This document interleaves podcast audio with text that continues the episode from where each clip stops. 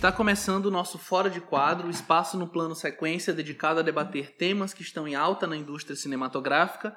Eu sou Pedro Tobias e dedicaremos essa edição aos destaques da terceira Mostra Sesc de Cinema, que está acontecendo ainda, inclusive fazer esse disclaimer logo no começo. A gente está gravando na manhã da sexta-feira, hoje ainda tem alguns filmes, então a gente não vai conseguir dar conta de tudo que passou, mas a mostra começou no dia 2 e vai se encerrar agora no dia 9 de novembro, aqui na cidade de Paraty. E para debater aqui comigo, falar um pouquinho sobre os filmes que a gente viu, sobre o que a gente achou da mostra como um todo, estão aqui o Davi Coelho, do Volts. E aí, Coelho, Davi, tudo bem? Olá, gente, muito obrigado pelo convite.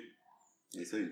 É aqui também com a gente o Matheus Fiore, do Plano Aberto, do B9. Fala, Matheus. E aí, pessoal, tudo bom? Prazer estar aqui com vocês e é isso aí. E antes da gente entrar para começar a falar mesmo dos filmes em si, é, vamos falar um pouquinho sobre a cidade, né? Porque eu acho que o fator Paraty interfere muito em como a gente se relaciona com é, a mostra, enfim, como que foi a dinâmica daqui. É, vocês já conheciam a cidade, estão vindo pela primeira vez? Tá rolando até um sininho gostoso. É. Não precisa nem botar trilha, né? Já tá tudo no fundo.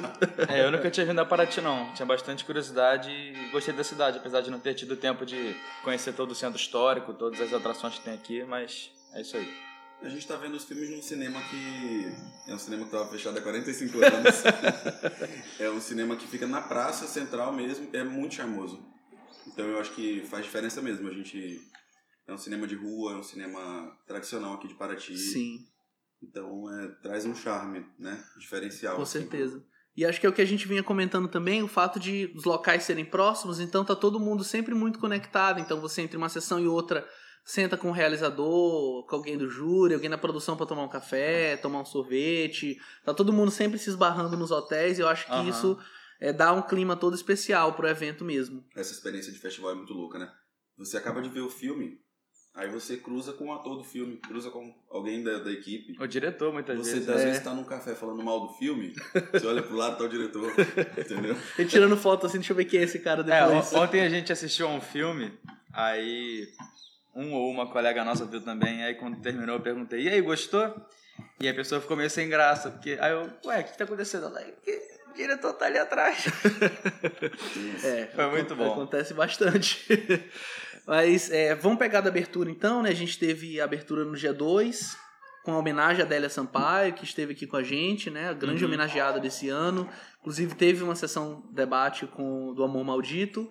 E a gente teve a exibição de cinco curtas, um de cada região, para meio que representar o espírito né, do, da mostra, porque foram inscritos mais de mil filmes, desses 390 foram selecionados, e a gente tem basicamente três panoramas, né? O panorama Brasil, o panorama infanto-juvenil, né? tem infantil, tem infanto-juvenil, e o estadual. Então eles fizeram esse recorte, e eu acho que uma coisa super positiva também é eles terem se esforçado muito para trazer pessoas de todos os estados, não só no sentido de realização, mas a gente mesmo como imprensa, É, né? exatamente. Tem crítico, é, jornalista, de tudo quanto é lugar do Brasil, e eu acho isso legal. Uhum. Acho isso bem legal deles se esforçarem para fazer isso. Até porque geralmente esses festivais ficam muito restritos a críticos do, de São Paulo e do Rio, né? Então Sim. é muito bacana ter essa variação.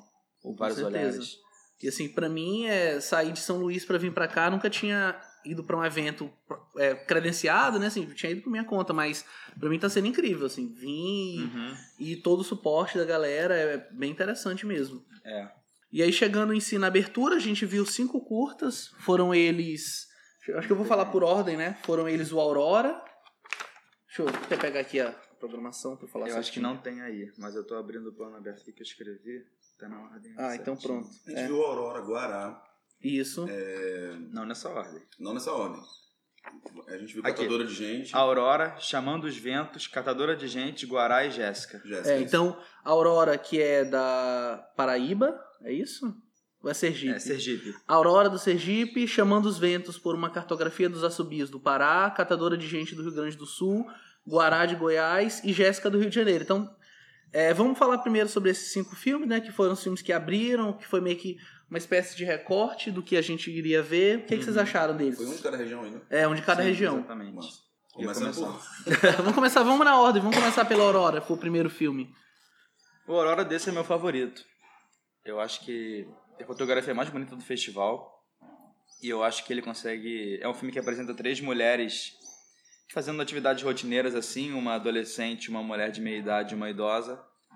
E mostra como elas se relacionam com os dilemas e questões inerentes às idades delas, as fases que elas estão vivendo. E eu acho que a diretora consegue criar uma relação interessante entre como cada uma está encarando a vida e, e suas questões. Aham. Sim, você. É, são três gerações diferentes de mulheres, né? É. É. Eu acho que tem um conceito de representação que é, que é interessante, porque tem um lance de se a ação toda se passar num palco de teatro, né? Que é uma Sim. coisa que vai, vai se abrindo, né? Isso, vai se revelando aos. Inclusive spoiler, né? Mas é isso. É super bonito mesmo. Bonito pra caramba o filme. Isso é- Ele é, visualmente ele é bem. E eu acho que ele. Ele tem uma poesia bacana. Sim, sim, o olhar das três, né? Acho que as, é, especialmente a, a Crisálida, é a Crisálida que é a personagem ela mais idosa e tal, eu acho que ela ela tem um olhar todo especial, né, a diretora, ela tem um olhar todo especial a Everlane Moraes pra enxergar aquela personagem, né? Sim. E é um filme que ele tem também, eu acho que ele é rígido, né, nos seus planos, ele é bem dá pra sentir que tem toda uma geometria envolvida Sim, ali, com certeza. mas eu acho que isso não deixa ele sisudo assim, de não, estar não preso é. não, Também né? acho. E a gente tá falando de um filme em preto e branco, né? Pra, pra quem É, viu, sim. Ele é todo em preto e branco. É, e aliás, lembrando que os filmes que estão passando aqui né, na mostra vão depois ser exibidos nos estados, assim como os outros que foram selecionados para os panoramas regionais. Então, de- de- independente de onde você estiver, dá uma olhada no site do SESC, procura o SESC da sua cidade, do seu estado, para saber exatamente como que vão ser as exibições, em qual cinema vai passar, quais os filmes que foram selecionados. no nosso país. E penso que é assim que devemos fazer em outras esferas: nos apoiar na nossa rede, compartilhar, nos fortalecer, nos manter mobilizados, não só em momentos difíceis. E quando temos boas intenções, parece que as coisas confluem. Pessoas dispostas a ajudar surgem, pessoas maravilhosas. E assim o audiovisual virou uma causa. A Mostra Sesc de Cinema era um sonho que se tornou possível graças a essa imensa rede de afetos. Neste caminho, sentimos que a própria essência da mostra teria que ser assim uma extensão de tudo que colhemos desses compartilhamentos. Uma equipe pequena que cura, escolhe passagem de mais de 100 pessoas, faz contratação, programa filmes, mas que faz tudo de coração e com muito carinho.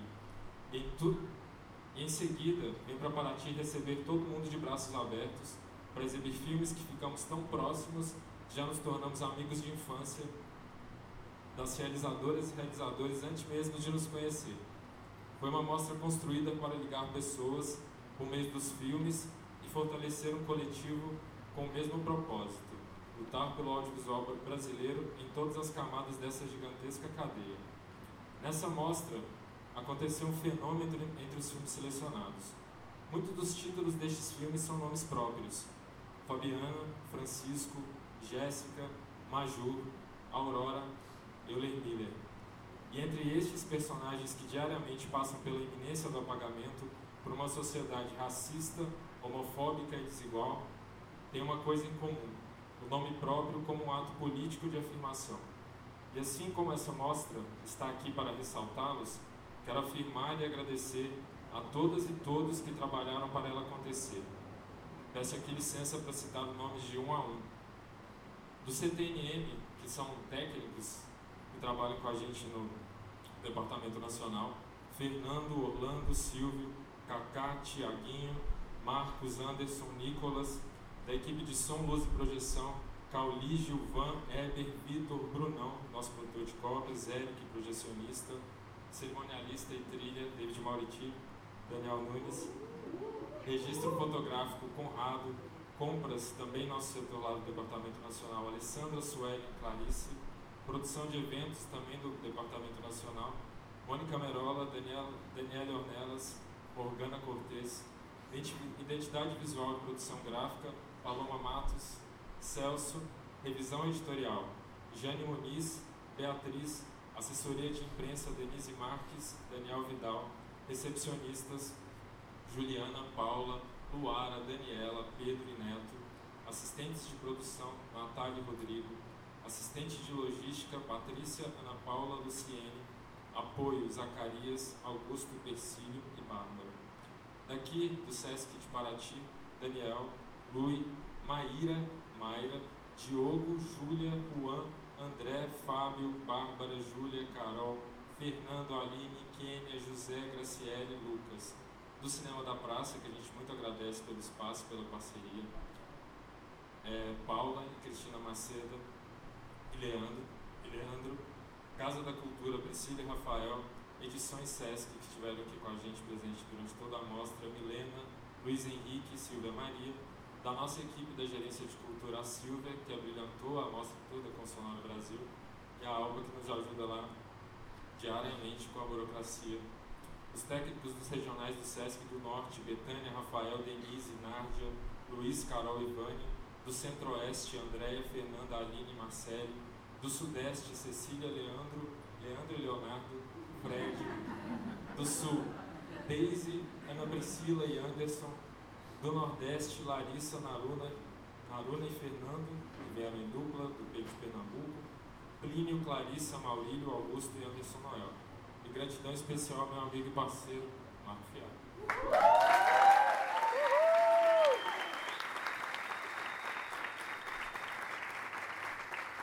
Em seguida a gente viu Chamando os Ventos por uma, por uma cartografia dos assobios, né, que é um documentário que, eu- que eu acho uma proposta incrível do é, Marcelo Rodrigues. O que, que vocês acharam dele? Vocês gostaram? Assim, eu, eu para mim, né, puxando um pouco aqui, eu acho que ele tem é, uma questão muito interessante de trazer esse debate sobre crenças, sobre religião, sem necessariamente falar sobre isso Sim, né? E de como essas crenças elas estão muito mais na gente do que no divino que eu busco. pois é. Tipo aquela personagem que ela comenta, ah, porque eu chamava os ventos subiava e sempre ajudava, caía a, a fruta, quando não dava eu jogava uma pedra e ajudava do mesmo jeito. Maravilhosa, melhor depoimento. E ele não parte só da religião, né? Tem é porque ele entrevista várias pessoas que têm alguma relação ou história com o vento. Tem pessoas que é algo mais saudosista, que ah, quando eu era criança o vento fazia barulho em tal horário, blá blá, e eu sabia que era coisa X. E o que eu acho mais legal é que é diretor, quem é o diretor mesmo? Marcelo O Rodrigues. Rodrigo está aqui, inclusive. Ele, entre aspas, filma o vento, né? Porque ele nunca filma entrevistado. Ele bota a câmera filmando Sim. o céu. Aí você vê o vento interagindo com, com os pássaros, com as folhas. E o vento acaba sendo o protagonista visual do filme. Isso é muito legal. Nos créditos tem alguma coisa assim, não sei se vocês lembram. É, tipo assim, depoimento enviado por áudio. Sim. Então é tipo assim, eu fiquei imaginando que a galera mandou isso aí pelo WhatsApp. É, Aham, entendeu? E aí, foi uma porta de casa, assim, né? É, e o filme é só assim, é, é, ele, ele filma qualquer coisa que possa ser assanhada pelo vento, né? É, o filme é isso. É. E aí a voz das pessoas ao fundo. E isso eu não sei, tem uma música também que é, é evocativa pra caramba. Uhum. É, isso de, de ficar mostrando paisagens e, e- Não sei, dá uma. Que é porque tem uma poesia, um saudosismo, um negócio assim de infância, uma nostalgia. Sim. Ele conseguiu, pra mim, ele conseguiu fazer isso funcionar ali através É, do ele depoimento. tinha tudo pra não funcionar, pra ser uma coisa enfadonha. Porque sim. essa coisa do vento, pra quem não sabe, é assim: é, você subia pra chamar, por exemplo, aqui tá fazendo calor pra caramba, a gente podia tentar, né, gente? É, Entendeu? o pior é que eu nem Mas consigo, subia porque eu não sei assobiar. Pra chamar o vento. Então tem uma, tem uma pureza nisso, cara. Tem uma, tem uma inocência nisso, entendeu? Sim. Porque a gente sabe que, né, enfim, isso não funciona, mas assim. Fala Tem isso pro Marcelo que Tem vai. gente que acredita piamente, pô. Até hoje, porque as pessoas que deram depoimento são adultos. E eles Sim. contam histórias, assim, da infância e tudo, mas que eles deixam claro que eles ainda, ainda hoje acreditam nisso. Sim, Então é sim. muito massa. Muito Pô, é- legal mesmo. Eu super veria um longa disso, assim, mais depoimentos e, sabe, ele sabendo como explorar mais os planos, eu acho bem interessante. Qual foi o filme seguinte? Catadora de gente. Catadora de Gente, do Rio Grande do Sul, também um documentário, esse já um pouco mais é, tradicional, eu diria, né? Ele- Sim. E eu acho que isso pra mim é um problema, eu até comento no texto que eu escrevi, que o documentarista, ou a documentarista, no caso da Mirella Cruel, encontrar uma figura como a, a Tugira Uhum. é tudo. E aí eu acho que nesse ponto ela se apoia muito no depoimento dela e acaba deixando um pouco de lado certas outras questões. Pois é, depois de um tempo que eu assisti, eu fiquei pensando nisso e eu concordo. Eu acho que o filme ele acaba sendo muito simplório. Ele, porque ele, para ele é como se o registro bastasse, mas eu acho que não tem muita construção cinematográfica em cima do registro, sabe? Mas mesmo assim é um registro bem interessante. É, aque- A aquela, aquela parte é linda. final, aquela fala final é sensacional, assim. Sim. Ela mexe com qualquer um. É um personagem que, tipo assim, qualquer entrevistador ia amar Sim. Sim. né? Sim. Mas eu acho que é um filme de uma assistida só também, né? É, ele- a gente ele é um viu de filme que novo, tem né? uma cereja do bolo ali. Você tem um impacto final, né? Que ele deixa pro fim. É, mas se você vê por uma segunda vez, já não tem É. a mesma força. Ele perde total, assim. Foi o que aconteceu com a gente, né? A gente viu, eu vi na abertura, achei sensacional. Eu falei, cara, o filme dos cinco era o meu favorito. Mas aí, quando a gente viu de novo no dia seguinte, numa sessão também de curtas, aí ele deu uma caída e quanto mais eu penso, ele fica um pouco mais fraco. Uhum. Então eu prefiro manter ele nesse lugar saudosista do que ficar remoendo muito e acabar, sabe? Em Mas- seguida. Mas o mérito da, da primeira assistida tá lá, né? Tá, tá, com certeza, tá todo lá, tá todo lá. Bom dia. É, em seguida a gente viu o Guará de Goiás, que eu acho que desses é o filme mais diferente, né? Um filme de terror. É o mais carismático do festival. Ah, com certeza. Mas bem distante está entre os melhores. Não sei Na também. minha opinião. É. Vamos, vamos, assim, eu, eu acho que o Guará ele desperta alguma coisa em você. Sim. Porque ele é um filme corajoso. Isso é, Né? Ele explora essa questão do fantástico. É um filme de lobisomem, né? Um curta. Mas que em determinado momento ele vira uma certa chave ali e joga tudo na tua cara. Sim. E isso choca tanto positivamente quanto negativamente. Uhum. E diferente do, por exemplo, a gente estava comentando do Catadora de Gente, quando eu vi o Guará, eu não gostei.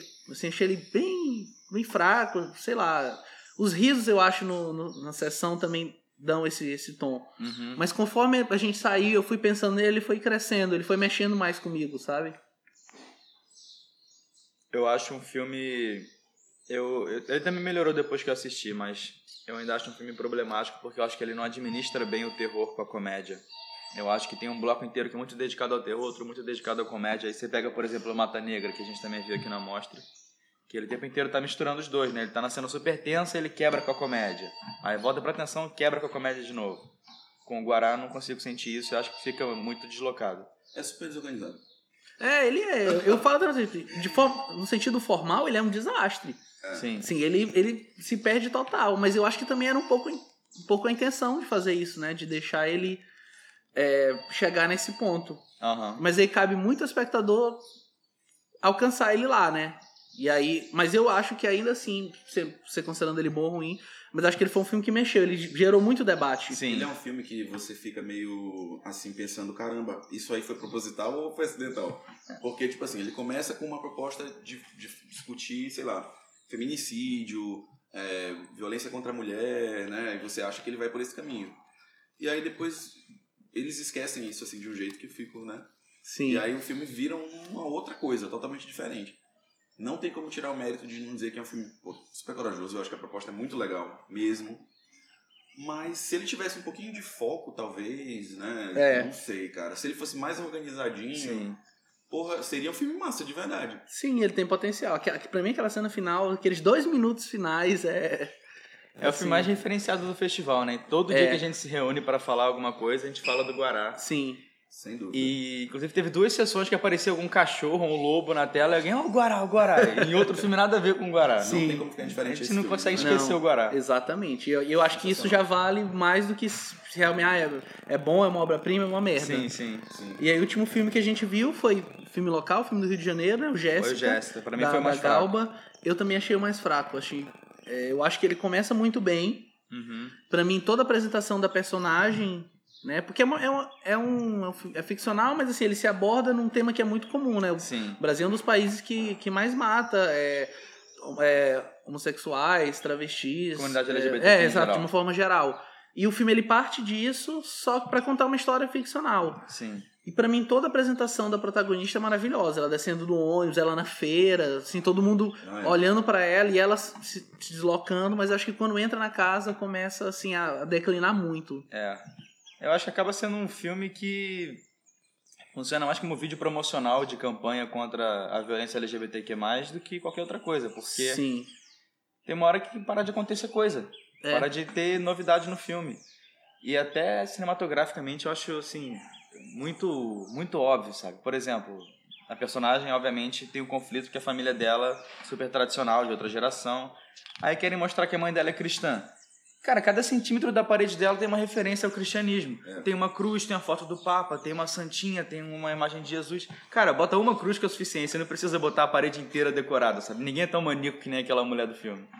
E uma fala só da personagem já resolveria também. Exatamente. E eu acho que, inclusive, falta também esse momento de, de, de arrobo na hora da mesa. Quando a mãe dela tá, ô minha filha, você tinha que ter vindo ontem e tal, perdoa seu pai. E aí era hora, mas não. E, e até o próprio choro fica meio Sim. diluído. Eu acho que eles. Não sei. Você fica pensando que outros caminhos o filme poderia ter feito, né? Não quer dizer que sejam melhores do que o que o Uhum. filme de fato fez. Mas eu esperava que os diálogos eles fossem um pouco mais francos. Que elas pudessem Sim. botar as cartas na mesa mesmo. Sim. É muito comercial. É, entendeu? Fica o tempo todo, não, não vamos falar disso. Não, não sei o que. Não fala, velho. Uhum. Entendeu? Abre o jogo aí, la- lava logo essa roupa suja aí e resolve a história, entendeu? Uhum. Sim. É, acaba que pra mim, por causa dessas, desses diálogos impedidos, o filme acaba sendo de uma linha só também, que é aquela Sim. coisa de você ser chamado pelo seu nome, pelo nome que você se identifica e tudo, Uhum. que é Jéssica, por isso que é o título do filme. Então acaba que ele fica de uma linha só também. Que é quando a. Spoiler, galera, mas foi mal. Que é quando a mãe finalmente chama pelo nome Jéssica. É. Pronto, é isso. E aí acabou, né? Então, Cara, eu achei esse filme tão genérico que ele, eu acho que ele poderia facilmente ter sido feito por algoritmo, o roteiro dele, sabe? Sim, aquele. É. Que é um problema, né? Enfim. Uhum. sim. E aí esses foram cinco filmes da abertura, a gente teve outras tantas sessões, a gente acaba por uma série de fatores, tem oficina, enfim, a gente acaba tendo que escrever, também vai dormir tarde. É, a gente não consegue ver tudo, mas eu queria que a gente tentasse destacar pelo menos um ou dois filmes de, de cada panorama, assim, o que, que a gente mais gostou, o que mais mexeu com a gente. É, a gente podia começar com o infantil, barra infanto juvenil. O que é que vocês viram que, que agradou vocês? Cara, eu gostei muito do filme que eu não vou lembrar o nome. Foda isso, né? é o a, Almofada de. Almofada de Penas, que é, é esse é muito Brasil, do Uruguai também, né? Isso. Sim, eu também adorei. Caramba, esse filme, o diretor tá aqui, ele falou que, tipo, o processo de produção foi de seis anos pra É. fazer 12 minutos de bom. filme. Eu cara. vi as imagens na internet e imaginei, cara, deve ter levado muito tempo, mas eu não imaginei que era tanto. É um filme muito, muito rico em detalhe, assim, é uma coisa impressionante como, como é bem feito, né? Como é, é um capricho mesmo, um cuidado com, com E é, detalhes. e é assim. o- a animação não como gênero, mas como proposta narrativa. Sim, que é uma coisa sim. que eu odeio é a animação como gênero. Eu falo assim, ah, não, gênero é animação. É. Não mas dá ele- pra fazer isso, pô. Ela sempre vai ter um... Não é, não é só o formato que é animação, mas ela sempre vai ser de um gênero. Sim, sim. Não é não? Mas, mas eu digo assim, é porque tem muita gente que fala assim, ah, eu vou usar a animação como gênero e vai e pronto. Você não usa o que a animação te permite, que é uma coisa que, por exemplo, o live action, por mais que você faça um truque, você tenha milhões pra gastar, Ah, mas você não consegue alcançar certos lugares que a animação te permite. Eu acho que ele explora muito isso. É um filme que não se basta pela estética, né? Isso, exatamente. Ele, ele procura os espaços ali que ele não poderia preencher. Muito Sim. é um filme que tem um tema super pesado, né? Super, super. É, é muito um filme que seria assim produzido ou dirigido pelo Del Toro, né? Uma coisa assim. Bastante, bastante. É. Me lembrou É sobre, é o sobre o Crimson Peak. relacionamento, né? Sobre. É uma jovem que acabou de casar, só que ela pegou uma doença e tá quase morrendo. E o filme acompanha os pesadelos dela enquanto tá apagada e o marido dela tentando fazer ela sobreviver junto com o médico. Sim. Uma, uma outra coisa que eu vi também na, no infantil foi o Vivi Lobo e o, e o Quarto Mágico, né? Sim. Achei um é filme, legal. Pô, muito legal, né? Uhum. Se ele é simples, mas eu acho que nessa simplicidade ele, ele dá conta de uma série de, de coisas. Ele traz essa questão da, da, e da influência de você ter personagens pra se inspirar, Sim, né? com certeza. Acho- Tá muito legal a, a, a Panorama Infanto Juvenil, pô. Tá. Muito legal mesmo. É, foi o único que eu não vi nenhum filme ruim. Na minha opinião, Sim. foi o Infanto Juvenil. Sim, E eles são, eles são do Brasil todo, né? Sim. é. O Icaminhabas eu gostei bastante também. Também que é gostei do, do, do, Otoniel. do Tony Oliveira, o Pará. Muito do. Pará. Muito bom também o Caminhabas. E ele já, é, você- ele conversando com a gente, né? É, é uma espécie de episódio para uma série. Ele já contou que já tem é, possibilidade de produzir, que eles estão negociando com produtoras, com distribuidoras para continuar produzindo, porque é, uma- é bem legal, né? Como ele é ultra politizado, não esconde isso de ninguém, Pois é. mas ainda assim ele não tá fazendo Não vira um panfleto, né? é, e não vira também aquela famosa doutrinação Sim. que muito se fala hoje em dia. Gostei muito também de O Malabarista, que é do Yuri Moreno. Que é um filme, assim, que tem uns cenários também... Eu fico pirando nos detalhes, assim. É muito rico também, os cenários são muito bem feitos. É, a história é bem tocante também, é bem sensível.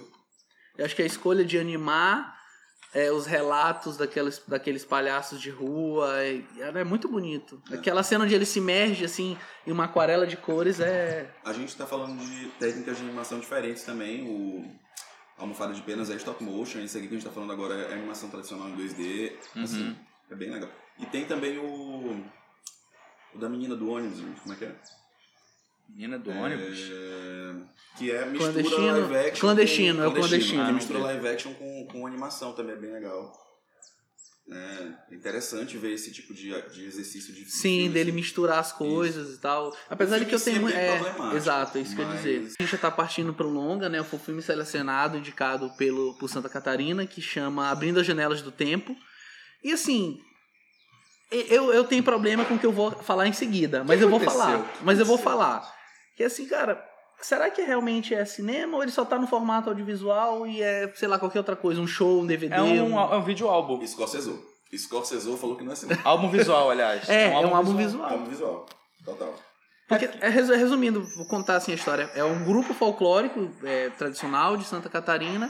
E basicamente são, é um clipe gigantesco onde eles vão cantando as músicas, né? Inclusive em, em, em quadros, estão ali dentro, estão sendo filmados, também estão cantando as músicas e os personagens eles ficam circundando a música. Sim. Então não é uma história que a música foi criada em cima, não. Tinha música e eles estão tentando amarrar de certa forma e não tem diálogos, né? É um filme Não. é, o único diálogo é o da voz da cantora e dos cantores, né? Tem os cantores que acompanham ela, mas assim, cara, extremamente problemático Sim. Em vários níveis, em vários níveis. Eu acho que foi o filme que mais mexeu comigo, assim, nesse sentido agressivo mesmo. assim. Eu nunca vi um elemento de um filme que seja negativo e sequestrasse o filme inteiro de uma forma assim tão bizarra, sabe? Porque você vê que visualmente o filme tem algumas coisas legais, sabe? Alguns planos, algumas ideias, porque é a história de uma mulher que ela tá com um problema e se acompanha ela em três momentos diferentes da vida, né? Na juventude, vida adulta e, e terceira idade. Só que isso é totalmente sequestrado pela trilha sonora, porque não é nenhuma trilha extra-diegética. Na verdade, a banda aparece no, no plano e é filmada tocando, e tem hora que você tá acompanhando a história, e do nada o diretor para de filmar a história para filmar ah, a mão do baixista, a, a mulher cantando com o microfone, o baterista. Cara, eu não quero ver a banda, eu quero ver a história da mulher. Não, sem falar que, que é aquela coisa assim, por exemplo, eu tô falando de, sei lá, frutas. Alguém tá no diálogo falando de frutas. Aí do nada começa uma música sobre o que, galera? Frutas. Entendeu? É isso. É, É. sempre uma coisa muito óbvia. Sim. E as músicas não são boas, isso é um negócio que piora mais ainda a situação. Então a, a banda vai tocar ilustrando coisas que estão sendo ditas ali. Só pra banda cantar as coisas. Pois é. Exatamente. É. tudo uma desculpa pra poder a banda tocar. Sim, e é, um, e é um filme de, sei lá, uma hora, uma hora e dez. Aham. E que, cara, é, é maçante. Chega um determinado momento que a gente simplesmente não consegue mais e a gente tá, tipo, no limite ali. E sempre, e sempre vem uma música, e sempre vem. E, cara, não é bom, assim. Aham. E aí me incomoda ele, ele estar aqui, porque filmar eu filmaria. Uhum. É, não dá- essa aí é, um- é um filme que não deu pra entender mesmo como passou na, Na seleção curadoria, sim. Acho que tra- tra- trazendo um pouquinho já uma coisa que. Apesar de que eu acho que o Fiore não viu, mas que a gente gostou bastante, que é o Matheus, né? Não viu, né? Você não viu, né? É um, vi. um documentário lindíssimo, né? Acho que ele, ele vai te cativando aos pouquinhos também. Ele tem, deve ter uma hora e dez, uma hora e vinte. E ele fala dessa figura, né? Pra quem não conhece o Matheus, é uma figura folclórica, é, típica, né? Recifense. E que se manifesta em danças, em espetáculo também, né? É, é difícil até explicar o que é o Matheus, mesmo sabendo. Né? E, o- e a, própria, a própria Dea Ferraz, diretora, ela fala que a ideia deles nunca foi ter esse lance institucional de explicar e debulhar, olha, isso aqui são imagens de arquivo, isso aqui é o Matheus, Matheus é isso. Cara, é muito louco porque assim, eles, eles passam o filme inteiro falando de termos que são muito peculiares do folclore pernambucano. Muito, Então, assim, muito. eles vão falar sobre cavalo marinho, eles vão falar sobre Mateus. Pô, que interessante. São termos assim que você fica boiando pra caramba, você fica interessado, porque tem uma narrativa altamente imersiva e tudo. Então, assim, eu passei uma, uma parte do filme muito curioso sobre esses termos e tentando entender, porque eles não fazem nenhuma questão de explicar. E aí só depois você percebe que eles não estão nem aí pra explicação mesmo. Uhum. Eles querem que você embarque naquilo, porque o foco é nos personagens. O foco são pessoas, são idosos em geral, que faziam esses personagens, que brinca, faziam essas brincadeiras, né? Uhum. Então é, é, é muito interessante a história deles, a vivência. E o filme tem esse formato de filme de estrada. Sim. Eles são dois palhaços que vão dentro de um fusquinha azul pelas estradas da, da zona da mata pernambucana, cara. É muito bonito. É muito legal, é muito poético. As, as conversas deles dentro do carro são Com os, boas, com os Mateus, né? Com os brincantes. Cara, sabe, você tá conversando com alguém que te conta uma história que, que lembra de uma história e vai começar a contar essa história, é uma história muito interessante invariavelmente. Cara, é muito legal. Assim, é um filme que prende mesmo. Gostei pra caramba dele. Também foi, acho que acho que longa assim, acho que foi um dos que mais me cativou, de fato.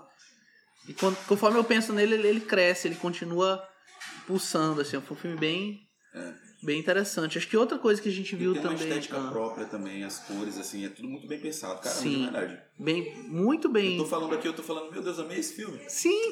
E, e- e ele, e ele é um filme disso, que ele, que e ele, um que ele vai cativando aos pouquinhos, né? Acho que no começo tem isso que a gente comentou, dele jogar os termos e não te explicar nada. Então acho E que... você depois percebe que não precisa mesmo. Isso, Isso exatamente. que é massa. Em algum determinado ponto você, cara, eu não quero saber mais o que é Não Matheus. precisa. Eu quero sentar na porta dessa casa de taipa, de, de barro, nesse é, galpão e ver aquele senhor que acabou de voltar da roça contar essa história e fazer a sua dança e Tem, sabe? tem uma coisa bonita demais do interior, assim, sabe? Uhum. Uma sabedoria popular, uma, uma pureza nas palavras. E ao mesmo tempo não é fetichizado, né? Aquela, aquele povo não é fetichizado de forma alguma. Eles não estão ali pra, ah, não, eu quero mostrar esse povo aqui, mas eu tô distante da realidade Não, deles. porque, porque quem pergunta e quem responde tá no mesmo nível, pô. Eles têm uma. Entendeu? Eles estão no mesmo patamar ali, de- eles estão interessados pela mesma coisa, fascinados pela mesma coisa. Muito bom. É, mas vamos sair um pouquinho da, da competitiva e vamos falar de um filme que passou é, fora dela, uma sessão especial. A gente viu uma sessão de meia-noite, inclusive. Você viu também, né, Davi? No Mata Mata Negra, Negra. na sessão de meia-noite? Não, né? Então esse você não viu. Ó, quem viu foi o Leandro, que tá chegando agora atrasado, E- perdeu o começo do papo. A gente tá falando agora sobre o Mata Negra, né? Que a gente viu na sessão de meia-noite, que eu acho que compôs o clima bem legal, né? A gente vê nessa sessão e sair nas ruazinhas de Paraty duas horas comentando sobre o filme, coisa assim bem. O Leandro é fã do, do Aragão, né? E aí, meus amigos, tudo bem? Cheguei. Acabou de subir lances de escada pra situação. Tudo bem com vocês? E aí? E aí, Vocês são Leandro? maldita, né? É. Mata Negra. São histórica aí pra quem foi. Cara, muito bom. Meu favorito do festival, da mostra, aliás. Eu, eu acho que É é. mesmo? Eu, eu acho que é o meu também, sabia? Apesar de estar fora, né? Uma sessão especial, mas. Muito bom. Que- É, o Rodrigo Aragão ele é um cara que tem uma trajetória já grande né, no cinema. Começou É o quarto dele, né? É o quarto longa dele, contando Fábulas Negras, né, que é um filme dividido em curtas, assim, uma antologia. E ele vem aí, né, desde o Mangue Negro, passou pela Noite dos Chupacabras, Mar Negro, aí chegou nesse... Qual é o seu favorito dele? Eu, eu gosto muito do Mangue Negro porque foi o primeiro que eu vi, é o primeiro dele. É uma loucura sem fim que eu não esperava. É, mas acho que o Mata Negra tá pau a pau, assim. Uhum. É um filme com, com bem mais orçamento. Bem mais, outros, né? É o primeiro filme que ele consegue um edital é, pra fazer. Mas é isso, um baita filme. Assim, tem cabeças explodindo, vísceras aparecendo, bonequinhos a lá, Alien, o É. passageiro aparecendo. É, e é um filme divertidíssimo, né? Divertidíssimo. É o que a gente estava falando antes. Eu acho que esse consegue fazer o que o Guará tentou e não rolou, que é, é administrar muito bem o terror e a comédia e usar sempre um como contraponto do outro, sabe?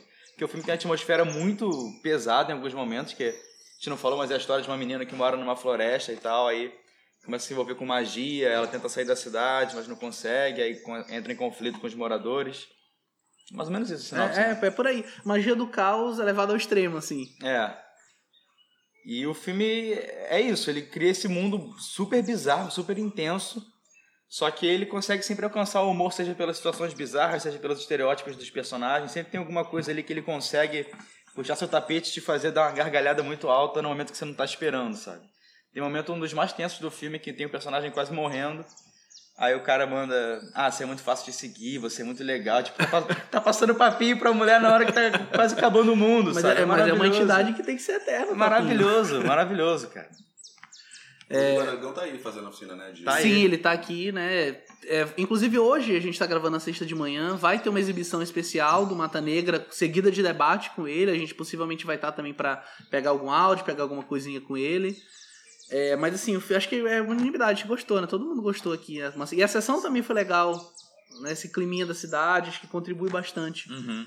E mantendo ainda nos longas, é, voltando Tem que partir. ah, uma Fiore tem que sair. Fala mais dois se você gostou, assim, longa ou curta, duas coisas que te chamaram a atenção aqui. Eu gostei. Eu gostei muito do plano controle e do Cravo Lírio Rosa. É, a Cravo Lírio Rosa eu não vi. Duas irmãs que tentam lidar um pouco com a morte de jeitos diferentes. E a morte é tanto uma questão mais fantástica, a questão de elas serem possivelmente vampiras, elas lidarem com mortos-vivos, quanto com a morte como símbolo de fim de ciclos mesmo, sabe? Porque ela tá entrando na adolescência, a irmã mais velha tá entrando na vida adulta. Então é, eu achei bem interessante a forma como a diretora lida com esses temas. Pô, bem legal. Fiore, obrigado demais. Obrigado. Fiore tem que sair porque tem que voltar pra casa, Pegar né? minha van pro Rio de Janeiro. É. Já estou com saudade de vocês. Pô, que é isso. Então, é, falando ainda de longa, né? Aproveitar que a gente tá falando é, nessa sessão. O que, que vocês acharam do Orim? Filme da Bahia, documentário. É, eu acho o filme correto só. Né? Achei ele bem correto. É, documentário normalzão, assim. Sim, eu, eu acho que o que me agrada nele é o som, até pelo fato do, do diretor né, ser, ser músico e tal, tem um lance assim. O montador que tá aqui representando o filme, ele comentou também que ele é músico, ele é baterista, então ele tem essa vibe, ele tem, ele tem uns raccords muito bons e as músicas são legais, mas assim, é bem correto, né, só. Eu gosto como ele, eu gosto como ele exemplifica coisas. Por exemplo, cada orixá tem as suas danças específicas, né? Então ele, ele usa um palco com um dançarino, uma dançarina fazendo aquele, aqueles movimentos pra gente entender enquanto alguém faz um depoimento de fundo. Gosto como ele Ele é explica- expositivo onde o Matheus não é. ele, né? ele explica os rituais, por exemplo, a, a hierarquia dos, dos atabaques, né, do- dos instrumentos usados nos, nos rituais. Eu acho que ele, ele é muito respeitoso como ele fala sobre ah, o espaço sonoro onde acontece o ritual, né? Então é interessante mesmo, assim. Mas também não vai muito além, assim, Sim. do que é padrão para documentário, né? Ah, com certeza. Deixa eu ver o que mais que a gente teve de longa até agora. Teve Navios de Terra, né, também. Filme de Minas. É, que eu, assim, eu não desgosto. Não sei também o que achar. É, o Navio de Terra, da Simone Cortesão, né? É um filme que, na verdade, é um filme já antigo, se gente for parar pra pensar. É 2000 Eu não lembro se ele é 2016 ou 2017. Acho que é 17. É, mas é um filme que, dem- né, enfim, tá circulando bastante festivais aí ao longo desses anos todos. É, eu lembro de assistir o Navio de Terra numa sessão, acho que no, na Cinemateca do Man, há uns Uhum. dois anos atrás, assim. É, enfim, é isso, é um filme que tá demorando pra emplacar, mas é um filme difícil também de, de conseguir espaço, né? Ele é, um, é uma espécie de ficção, mas tem vários elementos meio documentais né, ali, porque ele acompanha o cotidiano de duas, é, enfim, de um grupo de pessoas dentro de um navio, né? Mais especificamente dois protagonistas, né? É, Eles são meio que uma mistura de tripulação com estivador, né? Porque eles É. trabalham no navio, mas também trabalham em terra. É, E, eles, e também, ao mesmo tempo, ele fala muito sobre os desastres recentes, né? Envolvendo a Vale. Ele aborda isso. Só que eu acho que isso pra mim é um problema, porque ele começa abordando isso e no final ele meio que abandona em prol do onírico, daquela questão que é um relato no começo, que ele fala, uma, conta uma história, né? Sobre uma montanha que desapareceu e que o homem tá sempre atrás dessa montanha e tal. E aí, pra mim, ele abandona essa questão do, da lama e daquelas cenas iniciais são maravilhosas. Acho que filma a lama ali, aquele mar de lama como ninguém, em, em prol do onírico. Apesar de eu gostar do final, eu acho que ele, toda aquela parte onde ele chega ali no, em Taiwan, acho maravilhoso. ele senta e come um Isso, negócio, e aí ele se é. comunica, é muito legal ele falando português, ouvindo o pessoal falando, acho que é cantonês, e ele. É, é bem legal essa parte. E é o Rômulo Braga, né, que é um ator que tá super em voga no cinema brasileiro, assim, acho que ele tá em vários filmes aí Isso, isso, isso, recentes, né, a gente... E ele é uma figura muito marcante, né, eu Muito. gosto dele como ator, assim. Ele tem, ele, tem um, ele tem um olhar expressivo, né? É, assim, ele fez aquele Elon Elon Não Acredita na Morte, Sim. fez o Currais e vários outros, assim. É, mas é um filme que é isso, tenta criar uma, uma força ali nas imagens, né? Eu acho isso até louvável, assim, você não querer fazer um documentário, um filme denúncia sobre esses desastres e você tentar inserir isso de uma forma mais é, orgânica, né, dentro do, Uhum. dentro do filme, mas também tendo esse é, fica meio deslocado mesmo, né? Entendo que as coisas não parecem estar encaixando muito É. bem, fica tudo muito abs- abstrato demais isso, até, né? isso. É, concordo. Talvez seja a intenção, mas de fato não me não, me Não conectou, tanto, né? é. Sim. É. Acho que outro documentário também que a gente viu foi o Euler Miller, né? Entre Dois Mundos, do Paraná. Que eu acho que pra mim tá na mesma, na mesma linha do, do Orim, só que eu acho que o Euler Miller tem um grande problema que é o Euler Miller. Porque ele não é uma figura carismática pro filme, porque ele dá título, né? Mas poderia ser qualquer é, indígena que, que tá numa universidade, porque o foco era esse, né? Falar sobre essa população indígena que está evoluindo, mas que a gente como, como branco, né, como assim, branco no sentido genérico, obviamente, a gente não enxerga eles assim e acha que eles mesmos falam, a gente tem que estar tá, andar pelado e não pode ter celular e não pode andar de carro. E eles questionam essa questão, eles falam muito de ocupar espaços. E tem vários relatos interessantes de estudiosos, pessoal da, da FUNAI, é, da Universidade do Paraná, enfim, comentando, só que eu acho que o Euler em si, ele falta, não sei, carisma, acho que eu não consigo enxergar o que a produção do filme olhou nele e falou assim, esse vai ser o nome do meu filme. Uhum. Ele vai ser a capa da coisa, eu não sei. Falta... Especialmente porque corre por fora, assim, vários outros personagens que são interessantíssimos, interessantíssimos né? entendeu? A gente fica sempre procurando o extraordinário, né? Tipo, ele é, ele é só um cara que, que é índio, que saiu da aldeia dele e foi estudar odontologia no, em Curitiba. É. Entendeu? Então, não tem nada demais, assim, né? Só que a discussão em torno disso é muito interessante. Porque falta muita informação. A gente espera mesmo que os índios sejam... É, não falem qualquer outra língua a não ser a deles, que não, não usem nada de tecnologia, que né? E que fiquem restritos àqueles espaços né, mínimos, né, que não são nem deles, é um terço, um décimo. E o que eles passam o filme inteiro defendendo é que você não deixa de ser índio por nada disso, entendeu? Então é, é discussão massa, mas de fato é um filme que não, também não. Não sei, ele fica é parecido com o Ori é. nesse sentido de formato mesmo, né? Bem documentáriozão. Sim. E tem, tem uma fala nesse sentido que é muito boa para mim, essa questão de ele fala assim: ah, o brasileiro que é daquele grupo de, de rap, que inclusive eu acho que poderia muito bem ser o, o foco do filme.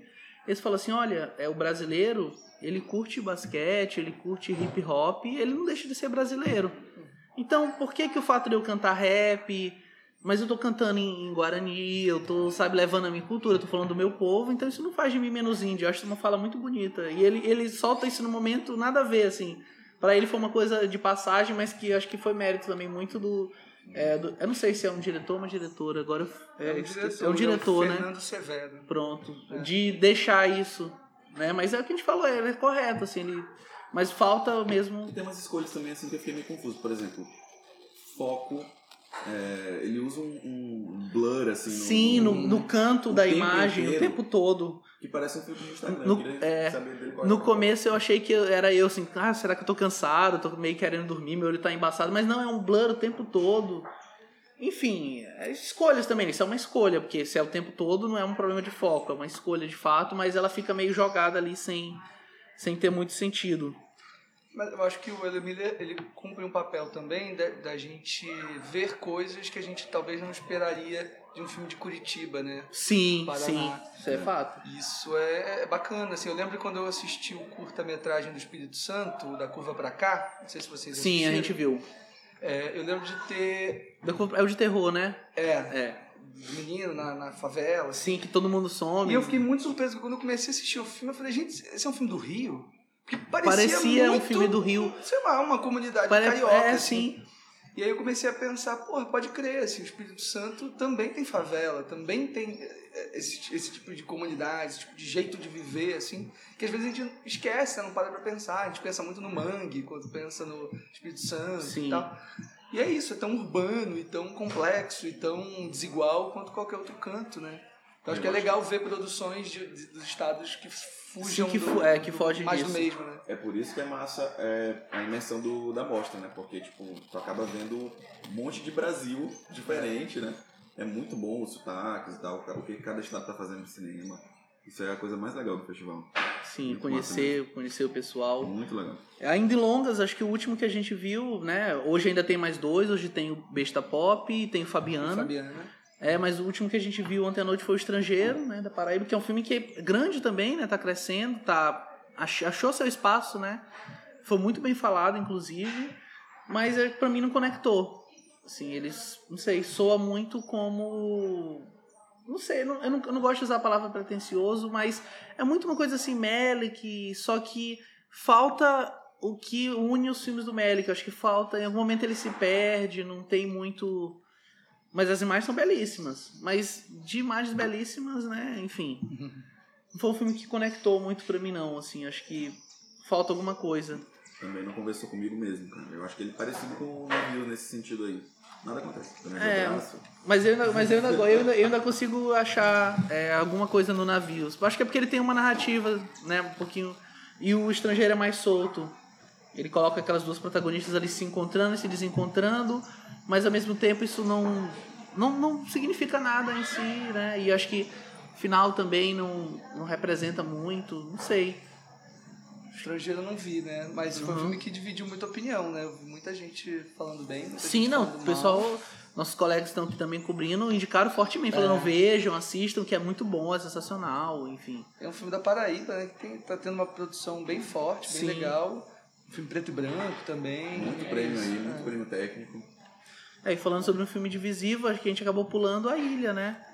Ah, o Ilha. Filme baiano. A ilha, aliás, né? Não é a ilha, a É, ilha. A, a ilha é, é, o- é outra parada. É, ilha, né? Que é um filme, esse sim, pretencioso, mas eu não tô falando isso como uma crítica, tô falando como elogio. Eu acho que a proposta dele é essa. Né? Porque ele brinca, assim, resumindo a, a plot, é um diretor renomado, né? Chama Henrique, o personagem. Henrique Santos. É Rick Santos e que não faz mais filmes e que já tá numa outra pegada e que é sequestrado por um traficante local em uma ilha não identificada que sequestra ele para ele fazer um filme sobre a vida dele, que segundo ele é uma mistura de ficcional com documental, que seria a ficção seria filmar a vida dele e o documental seria o, o entre seria o entre atos dessas cenas, né? E aí ele vai brincando muito com isso, né? Com a escopofilia, com esse olhar do, do espectador, mesclando, fazer um grande metafilme mesmo, assim, né? O Ilha ele é da- do, do Ari Rose e da Grande Nicásio, né? Que são dois diretores do Recôncavo Baiano. É, lá da faculdade também, enfim, são, é, são dois diretores que vieram forte com Café com Canela, né? Que foi um filme fez um baita sucesso, assim. Fez, fez. Dentre a crítica e até o público, assim. Eu lembro que em São Paulo o pessoal falou que o filme ficou em cartaz muito tempo e fez um público bacana lá.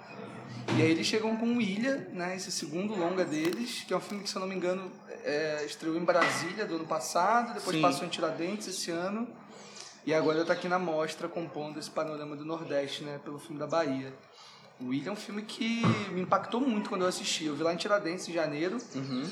E eu de fato assim fiquei muito embasbacado com, com as questões e o amadurecimento também se é que a gente pode né, falar em amadurecimento dos diretores porque eu acho que aqui sim no Ilha é, ainda mais eles trazem uma uma proposta muito nova muito sincera e, e tava até conversando né Pedro contigo ontem muito romântica Muito. do cinema. Assim, acho que tem uma visão muito romântica ali do fazer cinema, que chega a ser ingênuo em alguns momentos, talvez por isso essa associação com a pretensão.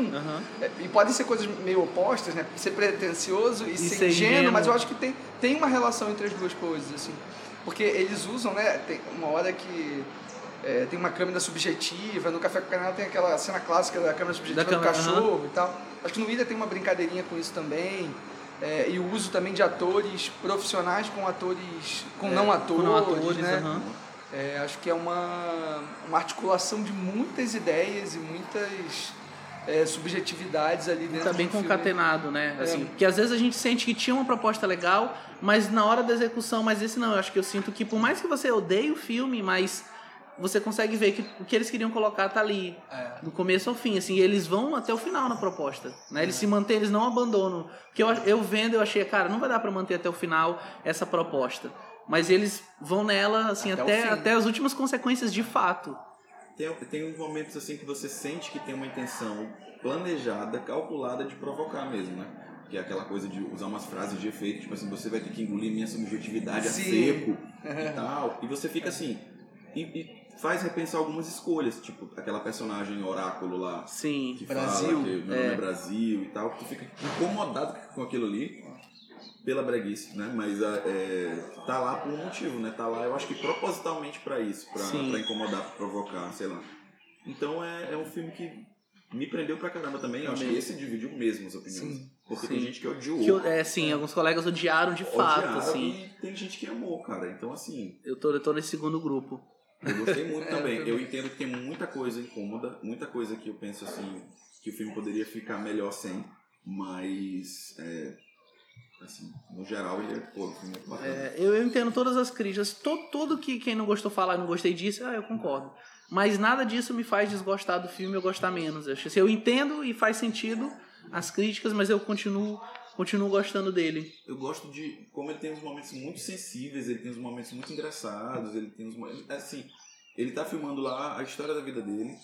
Então tem atores representando os pais dele, né? E aí tem momentos que ele vai lá e abraça a atriz que tá fazendo a mãe e abraça ele mesmo sendo representado. Então tem umas camadas nisso, cara, que eu acho muito legal. Assim. Sim. Ele vai resolver coisas com o passado dele. Sabe, pô, é, é muito interessante. E ele vai, ele, ele vai abandonando tudo, e aí chega um momento onde ele faz uma, uma espécie de figuração para o ator que representa ele jovem. E aí já na cena onde tem um fechamento ali dele com o pai, ele já tá interpretando ele mesmo, né? Assim, um Isso negócio é muito bem. legal, muito legal. Um negócio bem legal mesmo, assim. O William foi um filme que eu gostei bastante. Teve mais algum longa? Então, eu queria comentar dois, só que vocês não viram. É só pra recomendar, Ah, assim, tá. Então vai lá. Porque são dois longos que vão passar hoje. Sim. que é o A Besta Pop, que é um filme do Pará. É um filme de uma galera, assim, bem jovem. É, eles fizeram, acho que ainda na universidade, o filme. É dirigido pelo Arthur Tadayeski, o Felipe Rodrigues e o Rafael Silva. É, o A Besta Pop se passa num futuro distópico, é, onde, enfim, o apocalipse está prestes a acontecer. É uma baita, é um baita filme alegórico, político. É um filme que lida ali com personagens muito complexos e personagens que é, não necessariamente a gente vai se identificar, porque são personagens muito, muito dúbios, assim, que cometem atitudes muito dúbias. E é um filme muito libertário, assim, se é que a gente pode usar essa palavra. Acho que de todos os filmes daqui da mostra, acho que é o filme mais mais livre nesse sentido, assim, que menos se apega a, a certas, certos padrões, sabe? É um filme que se pretende voar mesmo, assim, para outros lugares que a gente não estava esperando, assim. Um filme que dialoga muito com uma, uma, uma ideia de cinema queer também. É, enfim, isso é uma discussão longa, né, sobre o cinema queer. A gente não vai aprofundar aqui, mas acho que para quem for assistir vai conseguir entender essas referências. E o segundo longa, que eu super recomendo também, é o Fabiana, que é um filme de São Paulo, barra Goiás, porque a realizadora ela é de Goiás, a personagem também, mas ela é uma, a Bruna Labossière mora, acho que em São Paulo há uns 10 anos, pelo menos, e, e produziu, né, enfim, o filme por lá. É, apesar do filme se passar pelo Brasil inteiro, porque é a história de uma caminhoneira, a Fabiana, que dá nome ao filme, é, que, enfim, trabalha né, ali, viajando pela estrada, e a gente o filme acompanha a, a, a, jornada dessa mulher pelo Brasil. É um filme que teoricamente também nada acontece, no sentido de. Né, são situações muito cotidianas, muito Sim. corriqueiras, mas eu acho que ali ela tem uma personagem muito, muito forte, muito carismática. Aquele típico personagem que, que conta uma história e todo mundo para pra Para ouvir, pra ouvir, sabe, em aham. roda. Exato. E acho que é um filme muito poderoso por conta disso, assim. É, e é isso. Mas, E são dois filmes bem falados, né? Assim, são dois que quando eu cheguei eu falei, eu quero ver. eles não estão eles não estão no último dia por acaso, com certeza. Sim. É.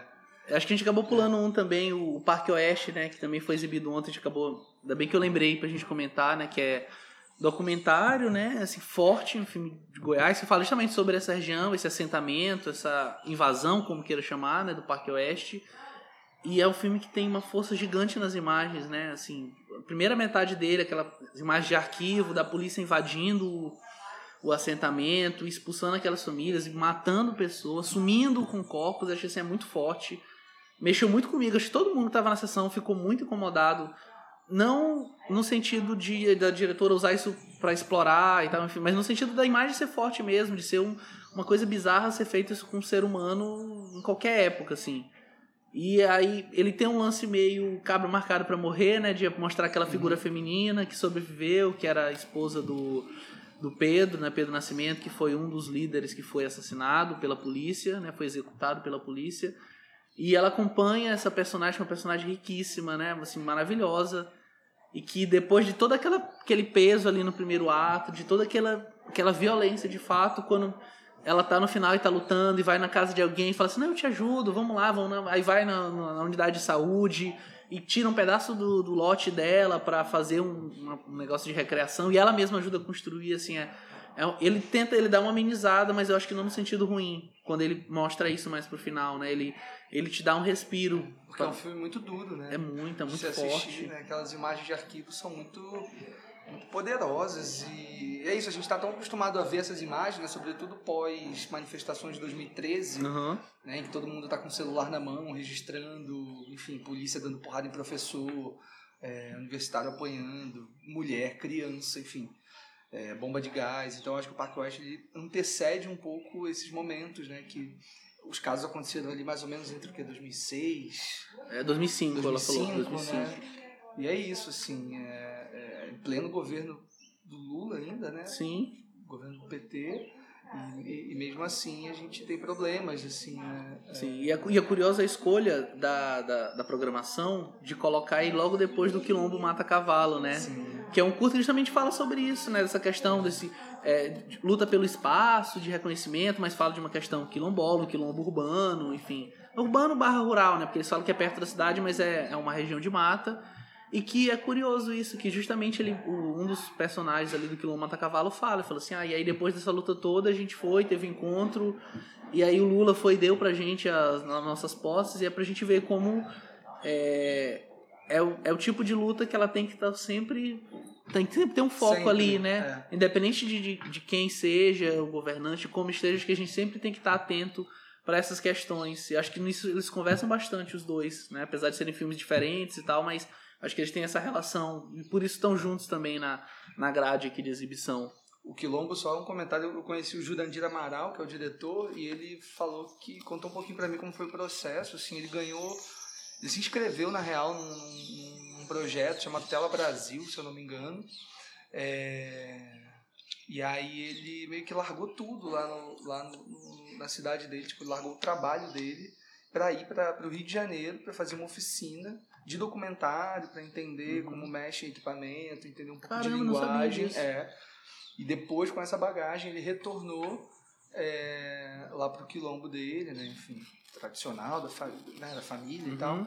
E fez todo esse filme lá com a galera. assim, Caramba, é, foi tudo a partir de um Isso projeto. faz muito crescer, né? O filme, quando a gente pensa. Tudo a partir de um projeto, né? Imagina, se não fosse essa oportunidade, esse filme não, não existiria, assim, né?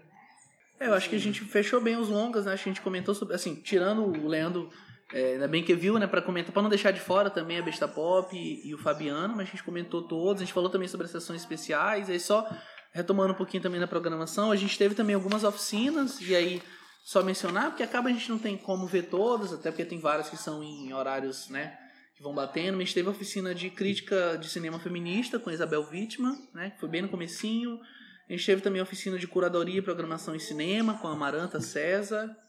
Efeitos especiais e maquiagem com o próprio Rodrigo Aragão, que está aqui o, a mostra toda, né? Tá acompanhando. E como eu falei mais cedo, vai ter. Né, quem está ouvindo já teve, né? Mas vai ter hoje uma sessão nova do Mata Negra seguida do debate com ele. A gente teve também de produção, realização e distribuição de baixo orçamento com o Cavi Borges e a Patrícia, Patrícia Niedermayer. É, de storyboard e animatic com o Gabriel Buquerque e do cinema compartilhado autorrepresentação com a Júnior Torres, que aliás exibiu também o Rainha Zinga Zinga aqui chegou. com debate, Assim. né? Rainha Zinga chegou. É cinema futu- afrofuturista com a Kênia Freitas.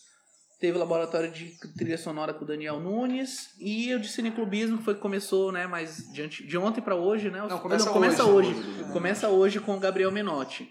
Além disso, a gente teve debates, né? Os filmes são exibidos no dia e no dia seguinte tem debate com os realizadores que estão aqui, diretores, produtores, atores também. Tem as sessões especiais com debate. Você, você falou da oficina do Daniel, vocês falaram do limite? Não. Não, ah, é uma então, O boa. Daniel, ele é, ele é, enfim, um artista, né, é, do, do universo do som, digamos assim, e ele faz vários trabalhos, né, com, com performances ao vivo de trilha sonora para cinema, né. E aqui na mostra a gente teve uma sessão especialíssima Nossa, do maravilhosa. Limite, do Mário Peixoto, é, com uma performance ao vivo dele, né, chamada Lise Concerto, onde ele usa ali vários instrumentos, né, várias, várias camadas sonoras para compor o filme. Ele faz uma trilha ao vivo durante as duas horas, né, que o filme Incrível, né? tem. É, e- e Sozinho, impressionante. sozinho, ele sozinho no no palco. palco. E impressionante como o filme muda, assim, o filme vira outro com a trilha dele, assim. E foi uma sessão muito poderosa, assim, a sala estava cheia muito. também. E foi ali na Casa da Cultura, né, aqui em Uhum. Paraty. é, foi um momento muito especial da mostra, sem dúvida. Tá, com certeza. É, acho que super vale a pena mencionar mesmo. E a gente acabou passando batido, né? Teve também a exibição do Amor Maldito, o debate com a, com a Adélia Sampaio, que estava aqui contou histórias maravilhosas de, de bastidores, enfim, assim, a presença dela foi incrível. Inclusive, é, junto aqui com esse Fora de Quadro, vai estar também né, um trechinho dela comentando alguma coisa, né? A gente não tem como gravar tudo, mas sempre dá um, um jeitinho, porque foi uma sessão bem legal dela dela estar presente e ver muita gente assistindo o filme pela primeira vez, né? Pessoal novo vendo e se maravilhando, dando risada. Eu acho isso bem legal, esse Ela tipo é de coisa. Figuraça, né? Figuraça. Maravilhosa. E o filme também é muito figura, aquele filme, cara, Amor Maldito. É sensacional. Ela falou sobre distribuição no Brasil na época, né? Década de 70. É, comentou também sobre o roteiro que é do Lozeiro, do José Lozeiro. Sim, é nosso maranhense. contemporâneo É, maranhense. exato. Contemporâneo, conterrâneo. Contemporâneo. E, pô, foi uma sessão muito massa também. Acho que pra mim foi um dos momentos altos do, Foi, da mostra. foi sim. sessão A sessão foi boa, o debate foi muito bom também. Muito legal.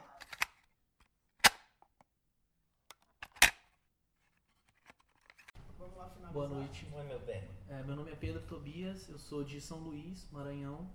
E eu queria voltar um pouquinho para falar do, do filme, voltar, aliás, no processo pré-filme, né? O roteiro é do José Luzeiro, Isso. Que é, é, do que é do Maranhão. Exatamente, né? Uma figura que precisa também voltar a ser reconhecida lá também. É, mas como que foi o contato de vocês dois? Em que momento esse filme se apresenta, esse roteiro, aliás, se apresenta para você, para se transformar em filme, para nascer de fato? E como foi é, o contato com o Lozeiro nesse sentido? Olha, primeiro eu comecei a colecionar os recortes de todas as coisas que saíam no jornal sobre o caso, que foi um caso que levou quatro ou cinco meses, não sei precisar a data. E eu comecei a, a tentar saber qual era o desfecho final. Depois, ao ter o desfecho final, eu escrevi uma sinopse. Sinopse é, na verdade, um- um- uma espinha dorsal, entende? De, de um todo, entende? Sem abrir convergências literárias. E aí eu digo, bom, a pessoa mais indicada para fazer esse roteiro comigo é o Lozeiro. E aí esse, esse roteiro, ele teve uma, uma coisa valiosa acontecer, porque como o Lozeiro aceitou, porque o Lozeiro eu já conheço de eras. Conheço o Lozeiro da época que ele era do Correio da Manhã, um jornal que foi fechado na época da ditadura, que era da dona Niomar Bittencourt. E esses funcionários todos, esses jornalistas todos, se espalharam pelo Rio de Janeiro. Então o Lozeiro, além de eu conhecer, eu conheci a geração dos filhos dele, que era a Luciane, que trabalhava no jornal de Niterói. Enfim, então fui conversar com ele. Ele estava. O Lozeiro é uma pessoa muito. Era um ocupadíssimo, né? Porque ele escrevia para televisão, não sei o que. Eu não. E aí, conversando com ele, ele disse: Bom, eu vou tentar conseguir pegar os autos para gente ler. E ele conseguiu. E primeiro nós dois lemos toda aquela coisa e concluímos que o ideal era aproveitar todo o diálogo do tribunal sendo o real. Ele endossou e eu formatei todo o elenco antes de fazer o filme. Os atores todos já, já existiam e a gente reunia na casa do Lozeiro para ler e entender o clima pesado que era. Não era para poder interpretar, mas entender a, a coisa estruturada, pesada que tinha. E eles se puseram à disposição. Então virava sempre uma festa, porque depois tinha uma batidinha, tinha uma cervejinha, tinha um café, enfim. E, resultado, quando o Lozeiro sentiu que precisava parar de fazer festa na casa dele, precisava na casa dele, né? Já acabou a festa, agora vocês vão embora, não volta mais que eu vou escrever. Aí uma semana depois, ele me mandou um, um, um esboço todo do roteiro. Gente discutiu algumas coisas e tal. E na outra semana a gente marcou para leitura de roteiro com um elenco. Que aí todo mundo saiu eu- eufórico e foi quando a gente conseguiu conquistar a todos para nossa ideia, para o nosso filme. E o Lozeiro é uma pessoa muito querida, foi embora para andar de cima, mas deixou uma fiarada aí danada, você sabe, né? E, era, e foi um cara que me levou a conhecer um lugar chamado Bacabal, que é lá no Maranhão. Sim. Pô, então, tô falando pra você, fui lá no Bacabal, os coiloseiros, ele inventava umas, uns passeios e a gente de alegre ia, entendeu? Mas ele deve estar por aí observando nós. E eu queria deixar registrado aqui, gente, uma coisa incrível, que é um- um- uma salva de palmas para o Sesc por ter me feito esse convite pelo o, é o nome dele? Cláudio, é, a homenagem e pelo Fialho que fez aquele. É uma. Eu, eu, virou Fialho, padre. Porque aí, na verdade, entende, é, o SESC é, na verdade, uma resistência também. Que eu tenho muito medo que ele deixe de existir. É isso. Nós temos, nós temos. Mas se Deus quiser, não vai. Não vai Deus queira.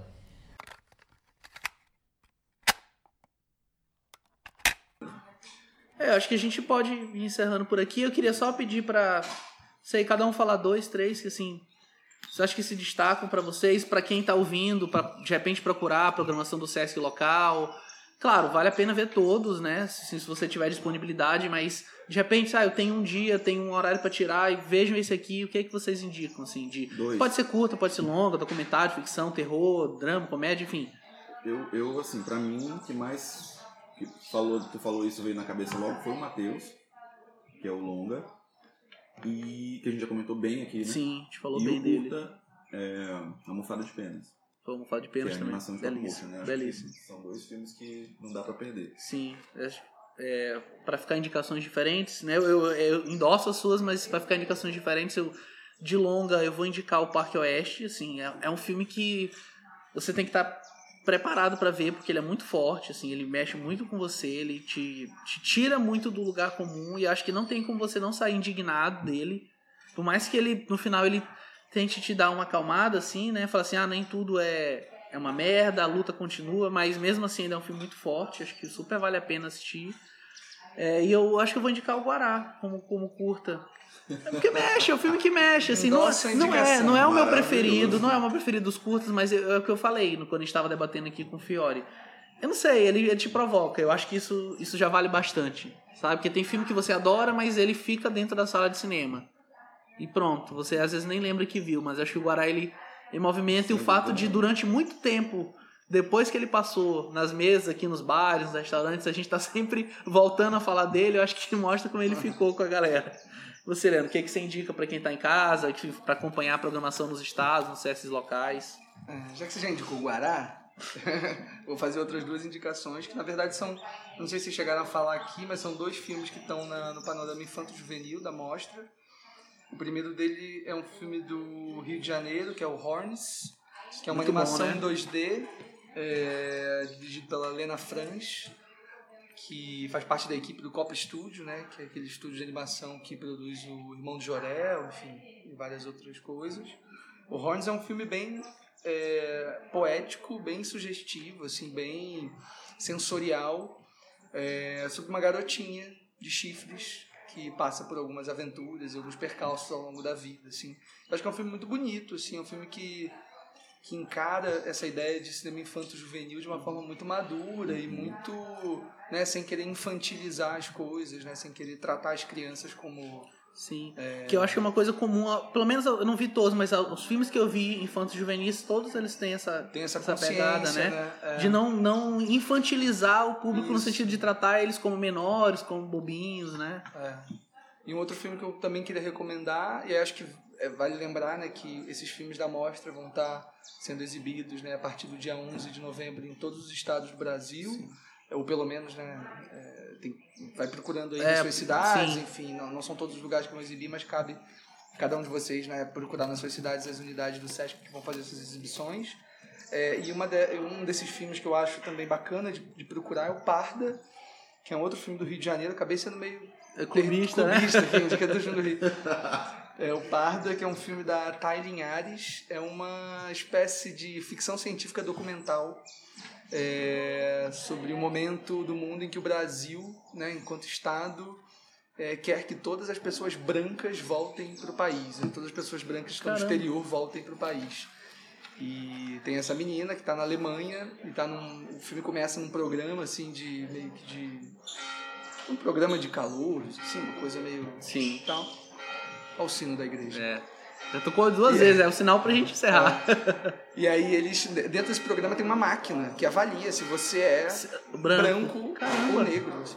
Foi esse, esse eu perdi, Express. eu perdi a É. sessão porque eu tava White vendo uma- um debate. É um, é um baita filme, assim, bem documental, bem autodocumentário Sim. também, porque a, pessoa, a diretora se coloca dentro do filme. E o filme se chama Parda, né? Então traz essas discussões sobre a negritude, Sim. sobre representatividade. É um filme bem bacana nesse sentido também. Mas é isso. Ficou legal. Então é isso. Não deixe, você que tá ouvindo, mas a gente reforça, né? Não deixe de procurar a programação do Sesc local. Você pode ver também no site do Sesc a programação completa. Lá tem um catálogo online dos filmes, com informação, ficha técnica. A gente acabou não nem sempre se atendo muito a dar sinopse, explicar, porque também esses filmes vão ser exibidos, né? Então acho que vale a pena procurar. Não deixe de acompanhar a cobertura no site. Queria agradecer demais a Davi, Davi Coelho, do site Volts. Então, acompanhe também a cobertura do Davi. Assim, Davi é brother, assim, tipo, né? A gente veio de São Luís, então trouxe ele pra cá também pra, pra dar o contraponto. Como ficou dois cariocas e, e, dois ludovicenses, né? Dois maranhenses. Verdade. Só lembrando que a gente viu aqui no, em Paraty o Panorama Brasil e o Infanto Juvenil, mas nos estados vai ter o Panorama estadual. Sim, Então cada um vai exibir mais seis filmes. Isso é muito massa, né? Acho que até, até mais, na verdade. Mais, né? assim, é, no Rio, por exemplo, a gente vai exibir 15 filmes a mais. Olha aí. Então, é, vale a pena ficar atento, porque tem Isso, muita coisa isso, boa isso. também que ficou no panorama estadual. né? aproveita e dá teu jabá aí, Davi. Chama a galera pra acompanhar, enfim. É, tem, tem muita coisa, muito material lá no site volts.com.br. A gente está alimentando também as redes sociais. E com certeza a gente vai falar desse podcast lá. Valeu, Pedro. Obrigado mesmo. Que é isso, eu que agradeço. Não deixe de seguir o Plano Sequência nas redes sociais. Se você está ouvindo pelo Spotify, pelo Apple Podcasts, enfim, qualquer que seja o seu agregador, não deixe de fazer uma avaliação, fazer com que a gente cresça mais na plataforma, encontre um espaço melhor, assim, para o produtor de conteúdo independente isso vale muito. Né? Acompanhe a gente também no Instagram, arroba PlanoSecCast, no Twitter, a mesma arroba, arroba PlanoSecCast. E vamos firme e forte, né? A gente vem de Mostra de São Paulo, emendou Mostra Sesc. É, daqui a mais alguns dias vai estar tendo Maranhão na tela lá em São Luís, então, assim, não para. E é isso, gente. Obrigado demais. A gente está gravando aqui de manhã cedo na sexta. né? Vai ver filme daqui a pouco. É, forte abraço para quem tá ouvindo e a gente até a próxima. Forte tchau, tchau. abraço. Valeu, gente. Valeu, Pedro. Valeu, Davi. E agradecer ao Matheus também. Que tá É, com a sim, gente. agradecer o Matheus, teve que sair mais cedo. Valeu. Tchau, Beijo. tchau. Tchau, tchau.